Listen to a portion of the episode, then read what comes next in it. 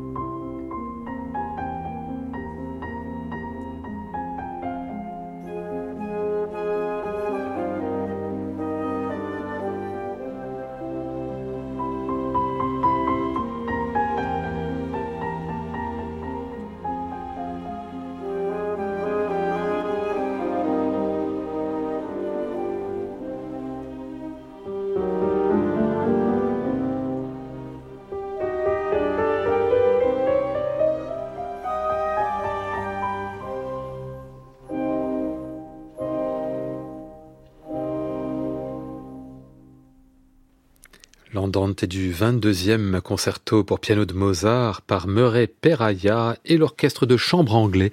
L'intégrale des concertos de Mozart par Murray Peraya chez CBS. C'est aujourd'hui notre disque de légende à retrouver et podcaster sur le site de France Musique et sur l'application Radio France.